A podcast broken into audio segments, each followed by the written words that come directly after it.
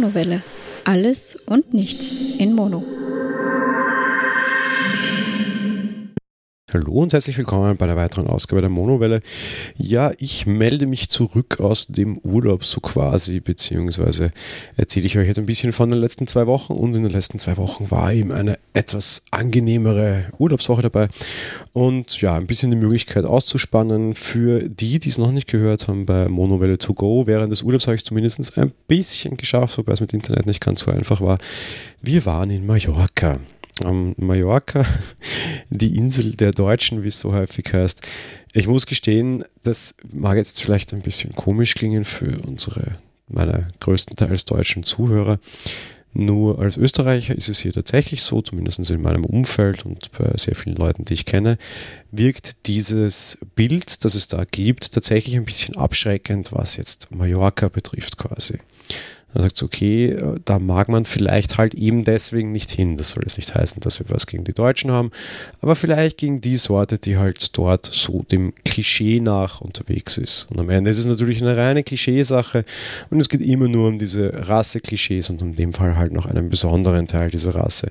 Und eigentlich ist es natürlich alles total schwachsinnig. Meine bessere Hälfte, ihres Zeichens eben Deutsche, war schon mal auf Mallorca. Da meinte sie, das sei sehr schön dort und das sei sehr nett. Und sie wäre da auch mit ihrer Mutter und das jetzt nicht irgendwie Party, Jugend war ja keine Ahnung was, sondern einfach auch die ruhige Seite von Mallorca und sie sei dort eigentlich sehr positiv angetan gewesen. Äh, dementsprechend, ja, habe ich mich mal davon überreden lassen, habe gesagt, okay, ganz klar nicht Ballermann. Und dann schauen wir mal. Noch dazu ist es natürlich ein bisschen ja, schwierig aktuell, würde ich fast sagen. Wir sind sonst äh, sehr häufig ähm, im, im Oktober, Ende Oktober immer äh, in die Türkei geflogen und haben halt dort dann nochmal ein bisschen versucht, Sommer mitzunehmen. Und ja, aktuell will ich das nicht. Ich will das gar nicht großartig weiter ausführen. Das hat sehr viel mit Politik und Co. zu tun. Ich würde mich dort nicht wohlfühlen. Auf der anderen Seite habe ich auch einfach keine, keine Lust, diese Region insofern zu unterstützen. Ähm, die Leute können da zwar nichts dafür, auf der anderen Seite, die wählen aktuell diesen Präsidenten sehr wohl auch noch.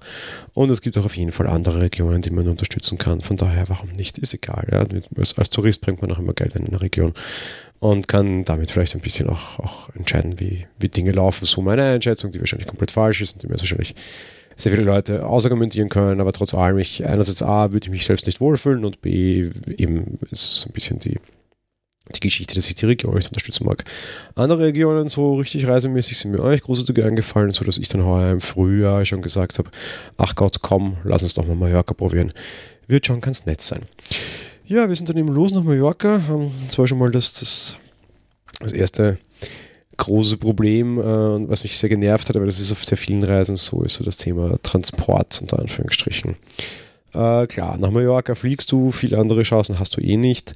Dementsprechend eben Flug gebucht, passt. Äh, der war sehr früh, der sollte irgendwie so gegen sieben gehen. Naja, wenn der Flug so gegen sieben geht, dann musst du ja wesentlich früher am Flughafen sein, aber ist eben so. Nur ja, netterweise, dieser Flug wurde verschoben. Und zwar noch früher, sodass wir dann am Ende kurz nach fünf geflogen sind. Und das ist schon sehr hart. Äh, irgendwann dann um kurz nach zwei hier zu Hause aus dem Bett. Ich habe überlegt, ob ich überhaupt schlafen gehe, habe es dann doch probiert. War vielleicht doch die bessere Idee. So ist ich der Meinung, ich mache einfach durch, dass mich das wahrscheinlich weniger fertig macht, als wenn ich nicht, also wenn ich, wenn ich, wenn ich nur kurz schlafe. Am Ende war es wahrscheinlich doch besser, dass ich, dass ich quasi äh, im Bett war. Dann mit dem Flughafentaxi, mit so einem Limousinenservice, den ich äh, aufgrund meiner Firma wesentlich günstiger kriege, raus in den Flughafen. Das war ganz in Ordnung. Und ja, ähm, Fluglinie, da schimpfe ich dann am Ende vom Urlaub noch länger drüber. Über die Fluglinie mag ich noch einen eigenen kleinen Part machen. Äh, sehr viel hin und her, ist egal, sind nach Mallorca geflogen. Dort hatten wir schon im Rahmen dieser Reise organisiert einen Transfer. Das sollte irgendwie mit Bussen gehen. Am, am mallorquinischen Flughafen, also in Palma, stehen eh ganz viele verschiedene Autobusse, äh, die das da machen. Und zwar es wirkt alles ganz gut. Äh, schaffen zu einem Bus hin, ähm, steigen da ein, drei, vier andere Leute auch, der fährt los, dachte mir, ja, komisch, dass der so lange, dass der gleich losfährt. Ja, der fuhr aber nur los, um umzuparken. Am Ende haben wir dann sehr lange warten müssen, bis der losfuhr, eineinhalb Stunden, fast schon so lange, wie wir geflogen sind. Das war sehr nervig und dann sind wir losgegondelt. Und so meine Variante von Glück ist natürlich, wenn der mehrere Hotels anfahrt und Leute, wo absetzt, dann könnt ihr euch hundertprozentig sicher sein, wer derjenige ist, der als letzter abgesetzt wird, nämlich ich, ganz genau. Heißt, wir waren dann nochmal zweieinhalb Stunden lang irgendwie über die Insel unterwegs. Ähm, sehr nervig, ich mag sowas nicht.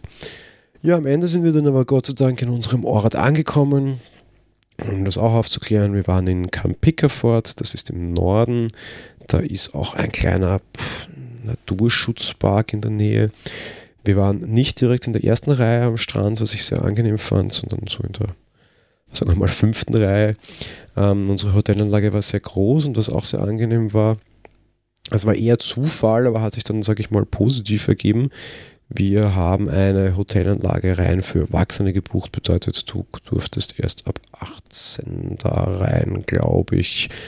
Ähm, das ist nicht so, als wir das gegen Kinder hätten. Auf der anderen Seite, ja, meine Güte, auch, auch, auch mal äh, nicht schlecht quasi. Ja. Insofern, ja, im Erwachsenenhotel dort sehr ruhig. Ich bin sehr gespannt, wie es dort mit Publikum ausschaut. Ähm, war, eine, war eine eigentlich auch sehr, sehr nette Geschichte. Wir, ich war eigentlich positiv überrascht. Ich hätte sehr stark angenommen, dass da sehr, sehr viele äh, alte Leute unter Anführungsstrichen sind, was ja kein Problem ist. Und es waren tatsächlich sehr viele Senioren dort, alle sehr rüstig, sehr lustig, sehr nett. Und ich dachte, wir werden den Altersschnitt halt dramatisch schenken. War aber dann gar nicht so, ganz im Gegenteil. Da waren auch so guten Drittel, würde ich mal fast sagen, äh, tatsächlich junge Leute, so Leute in unserem Alter, da waren wir vielleicht sogar schon eher am oberen Ende mit irgendwie über 30. Da waren viele Mit-20er, die da irgendwie unterwegs waren quasi und halt auch dort sich, sich unterbringen lassen und auch irgendwie genießen wollten, keine, keine Kinder in der Nähe zu haben. Und das war eigentlich sehr angenehm und sehr, sehr, sehr praktisch. War dann so eine nette Mixtur.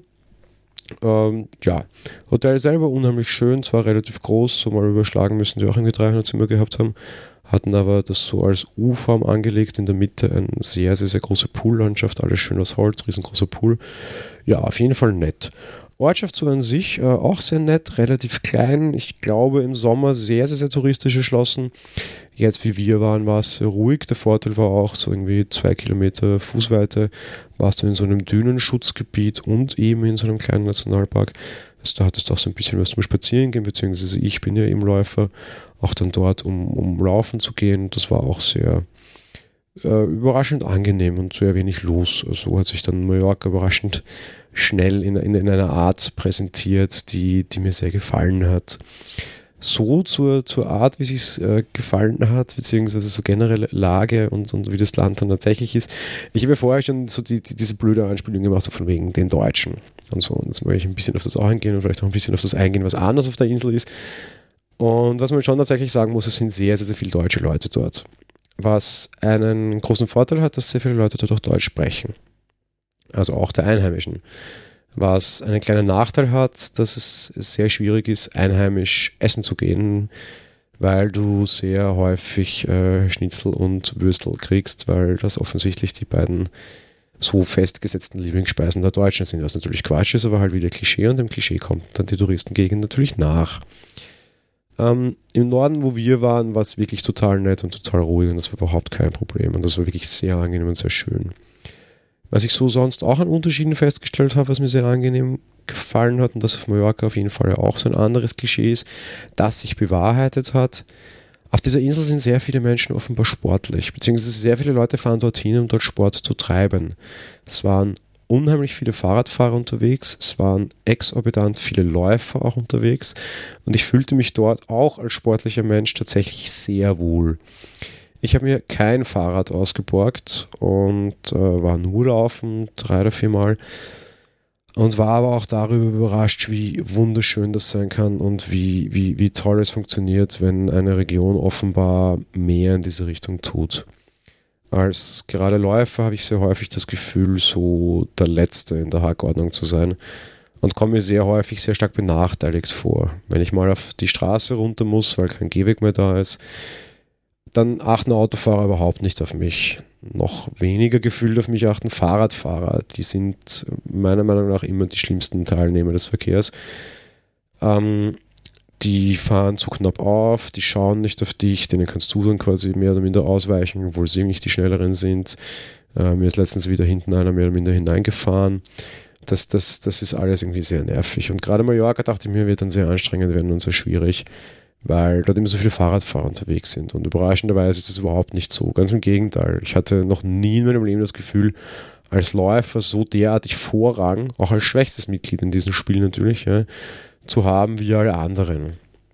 Ähm, als die Ortschaft aus war, da gab es dann eine, eine, relativ breite Landstraße, sage ich jetzt mal. Ja. Und auf der Seite so einen abgetrennten Bereich. Ich nahm mal an, das sei der Fahrradstreifen, wobei extra markiert ist, solches war er nicht. Aber wie wir schon hingefahren sind, habe ich schon gesehen, okay, da laufen auch Menschen so herum, also eben sind auch Läufer unterwegs. Na gut, mal schauen. Äh, da waren auch, auch, auch, auch äh, Gehwege, also quasi äh, Richtungen eingezeichnet. Was für eine Richtung man dieses Ding be benutzen darf, das war nicht in, in, in beiden Varianten. Ja. Naja, gut, okay. Machen wir das. Ähm, bin ich da gelaufen, wirklich sehr viele Fahrradfahrer, habe gemerkt, dass wieder Überholen alle sehr vorbildlich passt. Beim Rücklauf habe ich mich entschieden, dass ich wohl anders angegeben quasi gegen die Richtung laufen möchte, weil es mir auf der anderen Seite nicht ganz so wohl war. Einerseits A war das Parkett sehr steil und B ging das an so einer ja, Heide, Moor, wie auch immer, an so einer recht, recht ähm, feuchten Landschaft vorbei. A wollte ich da nicht reintreten und B sind da sehr, sehr viele sehr große Heuschrecken gewesen. A wollte ich die nicht unbedingt zu trampeln und B, und das klingt jetzt sicherlich sehr komisch, habe ich ziemlich Angst vor Heuschrecken. Mit einer Landstraße dazwischen auf der anderen Seite war das viel besser. Dachte ich mir, okay, ich probiere mal mein Glück und laufe einfach in der falschen Richtung tatsächlich retour. Ich bin gespannt, wie lange es dauert, bis man mich erschießt. Und das hat mich äh, massiv überrascht. Äh, das kam nicht. Äh, Fahrradfahrer, keiner blöd reagiert, alle total okay. Was ich noch viel lustiger fand, ist, dass ich dann auch sah, wie die das machen. Die fahren ja sehr häufig im Pulk. Und immer wenn die jemanden sehen, der da auch unterwegs ist, egal ob entgegenkommt oder wahrscheinlich auch beim Überholen, aber da sehe ich es halt nicht, weil ich hinten keine Augen habe, ähm, dann deutet der Erste quasi seiner Gruppe nach hinten mit dem Arm, dass jetzt keiner auszuscheren hat und keiner überholen darf, weil da was passiert. In dem Fall läuft halt einer vorbei. Und dann, wenn derjenige vorbei ist, weil da habe ich es dann gesehen und habe mir auch zurückgeblickt, das Zeichen gibt, dass sie wieder rausfahren dürfen. Also dass es jetzt wieder freigegeben ist. Ich, jetzt ohne Spaß, ich laufe seit vielen, vielen Jahren in Wien herum. Ich war in Holland laufen, ich war in Kroatien laufen, ich war in Deutschland laufen, ich war in, boah, es ist egal, ich war in vielen europäischen Ländern zumindest schon laufen und ich habe es dort nie erlebt und ich habe nie erlebt, dass es so sensationell funktioniert hat wie dort. Das war echt eine große Freude. Ähm, sensationell. Ich dachte zuerst, dass es wirklich ganz, ganz fürchterlich wird und ganz im Gegenteil, es war überhaupt nicht fürchterlich. Ja. Äh, ansonsten, äh, Palma dürfte ja so ein bisschen, oder halt der Ballermann ist halt die Region, wo du wahrscheinlich nicht hin willst, also wo ich halt nicht hin will. Äh, ich habe das auch bei Monopoly to Go schon gesagt, es gibt wahrscheinlich kaum einen Menschen, der so wenig Ballermann ist wie ich. Ähm, nach Palma sind wir dennoch einmal gefahren, das war eigentlich auch sehr nett. Da gab es dann so einen, so einen ganz normalen Linienbus, äh, den wir genommen haben, war eigentlich recht günstig. Ähm, der hat uns dann ziemlich straight nach Palma gebracht, irgendwie so zwei Stunden Fahrzeit ungefähr, oder irgendwie anderthalb vielleicht, war sehr in Ordnung. Der fuhr irgendwie alle halbe Stunde, Preis irgendwie 5 Euro oder so, alles total super. Ja, haben uns dann Palma angeschaut. Ähm, muss ich gestehen, kann ich relativ wenig dazu sagen. A, waren wir nicht besonders lange. B, ja, Palma, schöne Stadt. Ähm, so ein bisschen shoppen und herumflanieren und die Stimmung einfangen kann man auf jeden Fall. Sehr großer, sehr beliebter Hafen. Hafen. Meinem Geschmack nach zu viel und zu groß und zu belebt. Das, da, da differieren die Geschmäcker aber definitiv. Ähm, meinem Geschmack nach war es jetzt aber eben nicht, nicht, nicht ganz der Fall, weil mir zu viel los war. Da lagen auch riesengroße Kreuzfahrtschiffe, Palma relativ stark überlaufen was so Architektur betrifft, ja, der, der Dom oder die Kathedrale oder was auch immer, halt die, die, die, die ja, diese große Sandstein, also Kirche aus hellen, hellen Steinen, war schon sehr schön, der Palast daneben auch. Da waren wir heuer aber halt eindeutig schon übersättigt. Das mag man vielleicht nicht verstehen oder vielleicht wirft man mir es auch als Arroganz vor. So fremde Städte haben es architektonisch bei mir A, generell schon mal sehr schwer, weil ich komme halt aus Wien und hier gibt es halt sehr viele alte Städte wenn du dann irgendwie in, in der näheren Umgebung unterwegs bist und es dann irgendwie heißt, oh ja, wunderbare, schöne Altstadt, gemessen an der Stadt, in der ich wohne, du hast halt quasi schon eine sehr hohe Schmerzgrenze, um es wirklich toll zu finden, weil du halt sonst einfach in diesem Umfeld permanent lebst und arbeitest. Ich arbeite mitten im ersten Wiener Gemeindebezirk, ich sehe auf, den, auf das Dach des Stephansdoms von meiner, von meiner Arbeit aus. Ich habe quasi den, den ersten Bezirk den ganzen Tag als mein, mein Gemälde vor mir, weil ich arbeite in einem Büro, das von, vom Fußboden bis zur Decke äh, Fenster hat und ich sitze im 13. Stock, das heißt, ich übersehe tatsächlich so ziemlich komplett Wien und ich arbeite eben auch genau an der Grenze zum ersten Bezirk, das heißt, ich übersehe auch den kompletten ersten Bezirk. Das heißt, ich sehe das einfach immer, für mich ist es einfach normal. Heißt, wenn irgendwo anders mit, mit, mit toller Altstadt ge, ge, ge, geworben wird, ja, ist das halt irgendwie ein normales Leben. Das, das soll jetzt nicht arrogant klingen, um Gottes Willen. Ich, ich weiß, es wird so rüberkommen, ich, so meine ich es aber nicht. Aber ich meine halt, dass deine Schmerzgrenze halt sehr stark sinkt.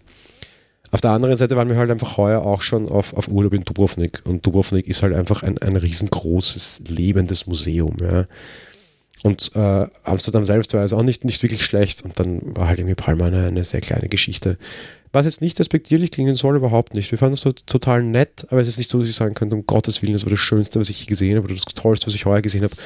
Viele, viele Leute haben mir das nämlich so verkauft. Viele, viele Leute meinten, da muss man so unbedingt hin und es ist so ganz toll und ganz wichtig und Palma, Palma, Palma. Und ich muss gestehen, das war es halt für mich jetzt nicht. Es war nett, es war schön, es war eine Stimmung, aber das war es dann halt auch schon. Architektonisch kann man sich den Ausflug meiner Meinung nach schenken. Aber kann man natürlich auch machen, weil es einfach eine nette Stimmung ist. Und oft ist mir das ehrlich gesagt mehr wert als das. Dubrovnik war teilweise sehr anstrengend, das ist architektonisch wahnsinnig toll, aber Stimmung eben auch, weil Kreuzfahrerstadt und sehr klein und Mauern und überlaufen war, Stimmung wesentlich schlechter. Das hat mir vielleicht in Summe tatsächlich sogar den einen oder anderen Tag schlechter gefallen dort, mehr oder minder. Zu was wir sonst auf dem Urlaub groß gemacht haben, kann ich ehrlich gesagt nicht viel sagen. Wir machen das eigentlich jedes Jahr so. Wir fahren im Oktober, sofern es die Zeit hergibt, äh, einfach immer eine Woche auf, auf Badeurlaub und auf, wir machen einfach gar nichts Urlaub. Das liegt zum einen daran, dass ich in der Zeit jobmäßig äh, immer rundherum sehr viel zu tun habe und so, so ziemlich mich auf den Höhepunkt meines Jahres vorbereite und damit sehr viel Zeit da drauf geht und ich am meisten im Büro bin und äh, wirklich jeden Tag konsequent auf 10 Stunden komme, wenn nicht mehr und teilweise auch am Wochenende noch arbeite und da wirklich, also so 60, 70 Stunden Wochen sind zu der Zeit tatsächlich teilweise normal. Das ist so, das ist in Ordnung, das ist mein Job, das ist so gewählt. Und da einfach mal eine Woche aussparen ist nicht schlecht. Auf der anderen Seite, gerade im Sommer, ist es uns oft einfach dann noch zu langweilig, zu heiß und zu überlaufen. Und wir nutzen es einfach sehr gerne dann äh, da die, die Chance, uns Städte anzuschauen zum Beispiel, wo einfach weniger los ist wo es meinetwegen auch heiß und sehr anstrengend ist, aber wir nutzen einfach, wir sind in der Zeit immer gerne aktiv und machen dann quasi so diese eine Woche wirklich off, wo wir gar nichts machen, einfach im Oktober. Das war halt heuer auch wieder so, dementsprechend war die ganze Woche eigentlich vor allem äh, irgendwo am Wasser liegen, irgendwo spazieren gehen, um, irgendwo am Pool liegen, irgendwo gut essen, irgendwo viel Eis essen. Ich bin ein großer Eisfan, wie ihr schon wisst. Und das war es dann eigentlich und das war eigentlich sehr nett. Was ich hingegen sehr, sehr gut empfehlen kann, wir hatten die Woche halt wirklich wahnsinniges, also die Woche, in der wir waren, wahnsinniges Glück mit dem Wetter. Das war halt die letzte Oktoberwoche jetzt schon. Und da äh, hatten wir einfach durchgängig so 25 Grad untertags, das war sehr angenehm. In der Früh, in der Nacht war es sehr kalt, ähm, das war aber in Ordnung eigentlich. In der Früh war es sehr windig, das war nicht so cool, aber ging auch. Ja. Also ab 10, 11 war es dann einfach wirklich, sag ich mal, warm, 25 Grad in der Sonne, war es wirklich wunderbar auszuhalten, weil es auch nicht zu heiß. Es war sehr nett. Was auf der anderen Seite auch super nett war, ist, dass wir offenbar tatsächlich in der letzten Woche war, wo Saison war.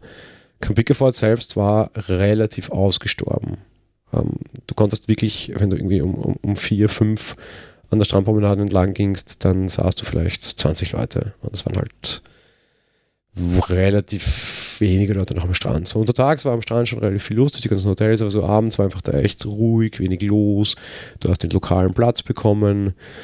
Ähm, es war wirklich irgendwie sehr angenehm und sehr nett und, und das habe ich wirklich sehr, sehr, sehr geschätzt und gerade so in der Nebensaison habe ich mir das auch aufgeschrieben bzw. gefragt, wie denn die Saison nächstes Jahr bei Ihnen verläuft, muss ja nicht immer genau gleich sein. Äh, ich kann mir sehr gut vorstellen, dass wir das wirklich wieder machen und wirklich wieder in, am Saisonende quasi quasi fahren und wieder nach Mallorca tatsächlich fahren, was wirklich eine sehr schöne Woche war. Sehr erholsam, sehr nett. Und was ich auch festgestellt habe, das habe ich vorher bei den, bei den, bei den Beispielen nicht angeführt, so als wir hinkamen und ich so Strand und Strandpromenade und Co., dachte ich mir, ja, ob du jetzt in Spanien bist, merkst du meiner Meinung nach nicht wirklich. Das, das sieht überall alles irgendwie so relativ ähnlich aus. Ob du jetzt Italien bist oder Spanien. Ähm, ja, pff, relativ ähnlich. Aber am Ende merkst du einen großen Unterschied offenbar an den Menschen und auch an der Mentalität. Wenn du so an dieser Strandpromenade in diesen Geschäften entlang gehst, das kennt man sich, wenn man das in der Türkei macht, dann springen dir sofort 20 Verkäufer entgegen, die, die irgendwie auch am liebsten die Großmutter andrehen wollen und feilschen und verkaufen, verkaufen, verkaufen. In Italien ist es zwar wesentlich besser, aber auch noch nicht angenehm oder ruhig, weil da wären sie auch immer so ein bisschen, naja. Und in Mallorca, vielleicht lag es auch nur daran, dass die Saison schon vorbei ist, das kann ich nicht sagen. Bei uns war es aber so, da war echt komplette Ruhe. Denen war es komplett egal. Wenn du irgendwas gefunden hast, bist du zur Kasse, hast bezahlt, bist du wieder raus, war alles in Ordnung und bis dahin hast du dich einfach komplett in Ruhe lassen. Wenn du irgendwie äh, dir, weiß ich was, eine Stunde lang irgendwelche Sachen angeschaut hast, dann war es dir halt auch wurscht, ja. Jetzt war ich einfach so angenehm und so nett, auch wenn du in irgendwelchen Restaurants vorbeigegangen bist, kann zwar sein, dass dich irgendwie angequatscht hat, weil ich irgendwie nur nett oder so, ja.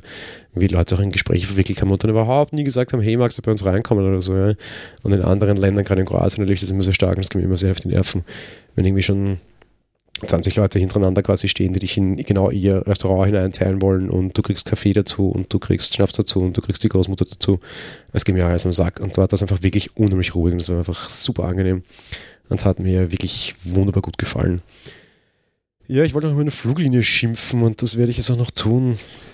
Ähm, wir haben es ja mittlerweile, was Fluglinien betrifft, so in äh, Wien aktuell nicht ganz so leicht. Wir waren, glaube ich, eine sehr große Dependance von, von Air Berlin. Und wir hatten ja zusätzlich sehr viele Geschichten und Fluglinien, Klimspimse von Niki Lauda hier. Naja, und der Berlin ist ja jetzt eben pleite und das hat uns ja letztes Jahr zu Weihnachten auch sehr stark betroffen. Und Niki Lauda hat ja seine Airline, ähm, die jetzt erst bei Berlin dabei war, hatte danach dann noch eine andere gegründet, nämlich diese Fly Niki und die Fly Niki wurde dann ja auch wiederum verkauft Richtung Ryanair. Und wir haben uns einen Flug mit Fly Niki nach ähm, Mallorca genommen. Und ich habe das damals nicht recherchiert und ich war leider nicht in dem Thema drinnen. Ich habe mir das angeguckt, dachte mir so, hm, ja, Niki ist okay, es war immer in Ordnung, es nur Billigflieger, ist schon in Ordnung, passt schon, machst du. Passt gut. Ja, und am Ende schaue ich dann mal nach und nein, dieser Flug ist von Ryanair. Um Gottes Willen. Das heißt auf der einen Seite mal, du hast so ein bisschen so Sachen mit Gepäck. Gut, die haben anscheinend seit Anfang des Jahres eine neue Gepäckrichtlinie. Du kannst einen Koffer aufgeben, das war relativ günstig, das war 20 Euro pro Strecke, irgendwie 23 Kilo. Alles fein, alles sauber, eigentlich sehr gute Preise, passt schon, machst du. Einen Koffer gehen wir auf, das reicht für einen Zwei für eine Woche locker. Dann gibt es eine Handgepäcksrichtlinie, wo demnach die Abmessungen äh, sehr schwierig sind. Noch dazu sagt diese Handgepäcksrichtlinie, was ich per se eigentlich recht okay finde. Du darfst ein Gepäckstück mitnehmen und eine Tasche mitnehmen. Aber dieses Gepäckstück in so typischer Cabin-Size-Größe wird dir nach dem Sicherheitscheck am Gate abgenommen und auch unten zu den Koffern geschmissen. Das klingt ja alles ganz okay, aber die zweite kleine Tasche, die du mitnehmen darfst, ist irgendwie 20 x 20 x 15. Ich bin ein Mensch, der nicht ohne sein Notebook verreist. Mein Notebook ist größer als 20 x 20 x 15. Kommt halt ins andere Gepäckstück. Ich habe auch so einen großen Rucksack, der da passen würde. Nur der wäre mir dann unten eingecheckt worden. Schwierig. Okay, du kannst dann, musst du halt recherchieren, kannst du Ryanair Priority kaufen für 7 Euro pro Strecke. Dann darfst du dein zweites Gepäckstück auch an Bord nehmen und darfst auch äh, eben dein zweites Gepäckstück auch an Bord nehmen. Als erster einchecken, bla bla bla bla bla. Okay, alles wurscht, gut, zahlst du auch noch, ist in Ordnung, passt schon. Das ist ein bisschen undurchsichtig und das ist gar nicht das, was ich kritisieren mag, sondern eher das, was ich vielleicht, mitge vielleicht mitgeben wollte, damit ihr da äh, vielleicht, vielleicht auch was Praktisches für euch lernt oder mitnehmt aus diesem Podcast. Ähm, was mir einfach unheimlich auf den Keks ging, war, war der Umgang mit den Leuten. Ähm, die haben äh, in Wien, wie sie weggeflogen sind, hatten sie eine Check, also eine, eine Gate-Zeit, weil es halt quasi Boarding ist. Und die waren einfach ewig lang drüber. Und eigentlich war die Maschine fertig, aber da war dann irgendwas und das lag an der Maschine und dann irgendwie auch andere Flüge wegen unserer Flugverschiebung gehabt. Also es war nicht so, dass irgendwas war und deshalb unsere Maschine irgendwie Probleme hatte, sondern unser Problem, unsere Maschine hatte Probleme und alles wurde zurückgezogen. Und das war einfach alles so blöd gemacht. Ja.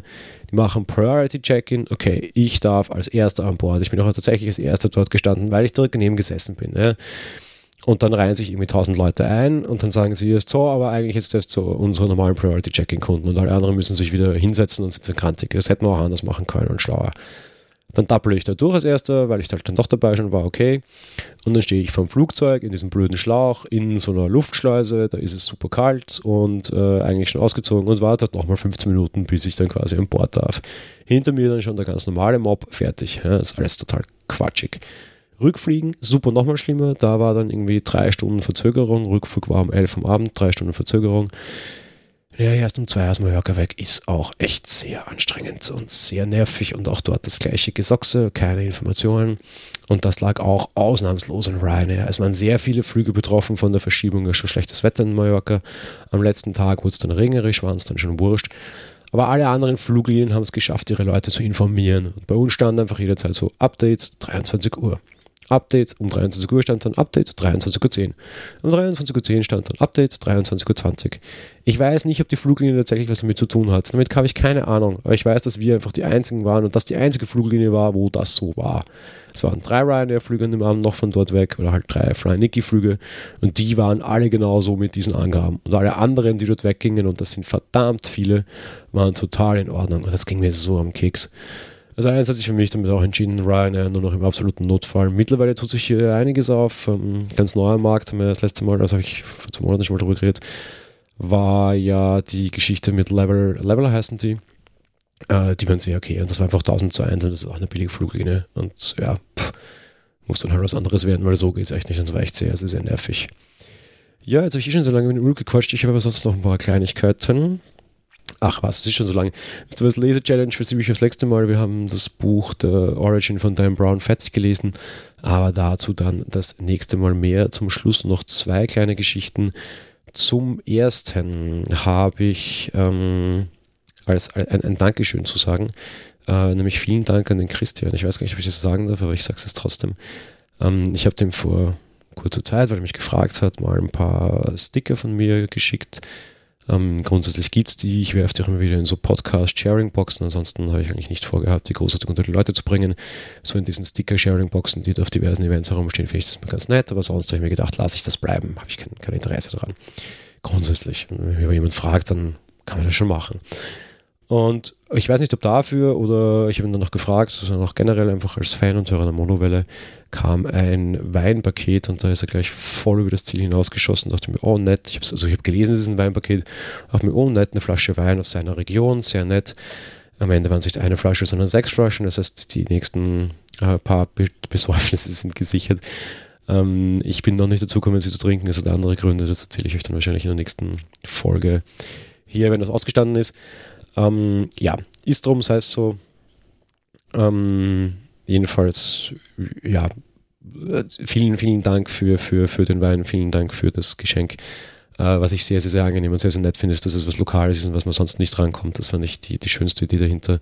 Ich bin Weintrinker, ich weiß nicht, ob er das wusste, vielleicht schon. Wenn ja, es ist noch wertvoll, aber es ist alleine schon, es ist immer toll, wenn, wenn, wenn die Leute Zeit schenken oder Gedanken schenken. Ja, das beginnt schon bei einer Bewertung, würde ich mich auch immer freuen. Das geht natürlich dann noch weiter, wenn, wenn, wenn es einfach ein sehr zielgerichtetes Danke ist und wird dann natürlich noch weiter, wenn es ein kleines Geschenk ist. Wenn es dann sechs Flaschen Wein sind, dann werde ich fast schon schamig und finde Scham dafür fast, weil ich nicht weiß wofür. Aber ja, jedenfalls vielen, vielen, vielen Dank.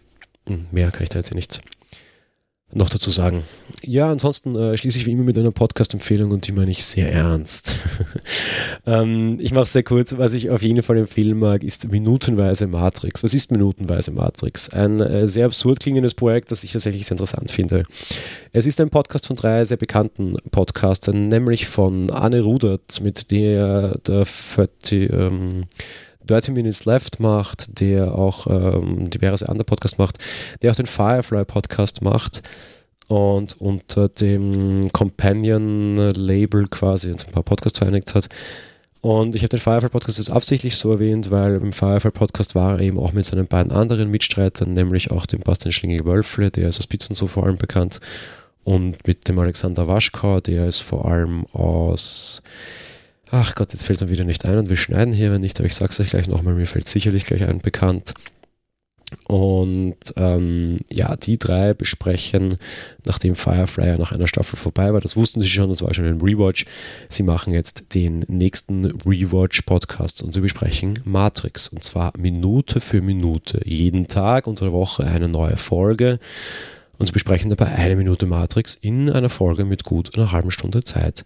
Natürlich geht das sehr ins Detail, aber es sind drei sehr gute Sprecher und drei mir sehr sympathische Sprecher. Ich könnte mir von denen das Telefonbuch vorlesen lassen. Zugegeben, als Fan von Matrix, der den Film unzählige Male gesehen hat, ist es für mich auch ein bisschen so. Trotz allem höre ich ihnen sehr gerne zu. wenn man mit den Sprechern was anfangen kann, was man meiner Meinung nach auf jeden Fall sollte, oder sie noch nicht kennt, dann sollte man sie kennenlernen, oder mit dem Film sehr viel äh, anzufangen hat, sollte man sich auf jeden Fall minutenweise Matrix anhören, ist in den Shownotes verlinkt. Ich wünsche euch viel Spaß damit. Zur Vervollständigung noch der dritte Sprecher, eben Alexander Waschkau, den kennt man vor allem von Hoaxilla. So, das war's dann auch mit der heutigen Folge. Wir hören uns in 14 Tagen wieder. Ich freue mich schon darauf und ich hoffe auch. Bis dahin, ciao.